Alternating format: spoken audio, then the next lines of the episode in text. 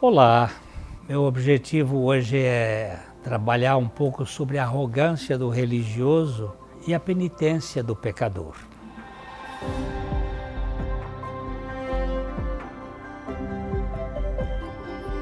Aqui no nosso canal Vale Estreito, a finalidade é o Evangelho, é o compartilhar a palavra de Deus e nós pedimos que você é, nos ajude inscrevendo-se no canal. Isso também faz com que a plataforma é, distribua este material para mais pessoas.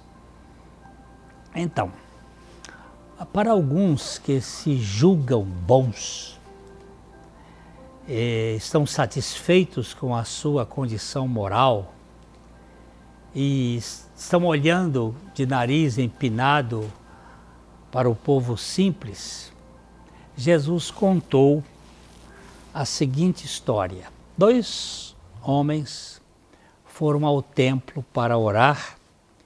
Um era fariseu, religioso, e o outro um cobrador de impostos, uma pessoa bastante é, des, sem muito, muito apetite de conhecimento do judeu, ele desprezado pelos judeus. O fariseu, cheio de pose, ele orava de si para si, dizendo: Ó oh Deus. Ele chamava a si mesmo de Deus, porque quem ora de si para si, é isso é o caso. E é assim que o pecado quer nos tornar como autossuficientes. Ele dizia: Eu sou grato por não, não ser como um bando de ladrões, de trambiqueiros, de adúlteros.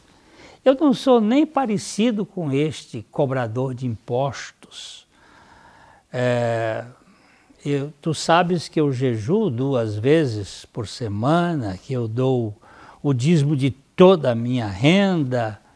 É, aí Jesus disse: enquanto isso, o, o cobrador de impostos é, de cabeça baixa, não levantava a cabeça e com as mãos no rosto, ele não ousava nem olhar para cima, apenas dizia: Deus, tem misericórdia, perdoa este pecador.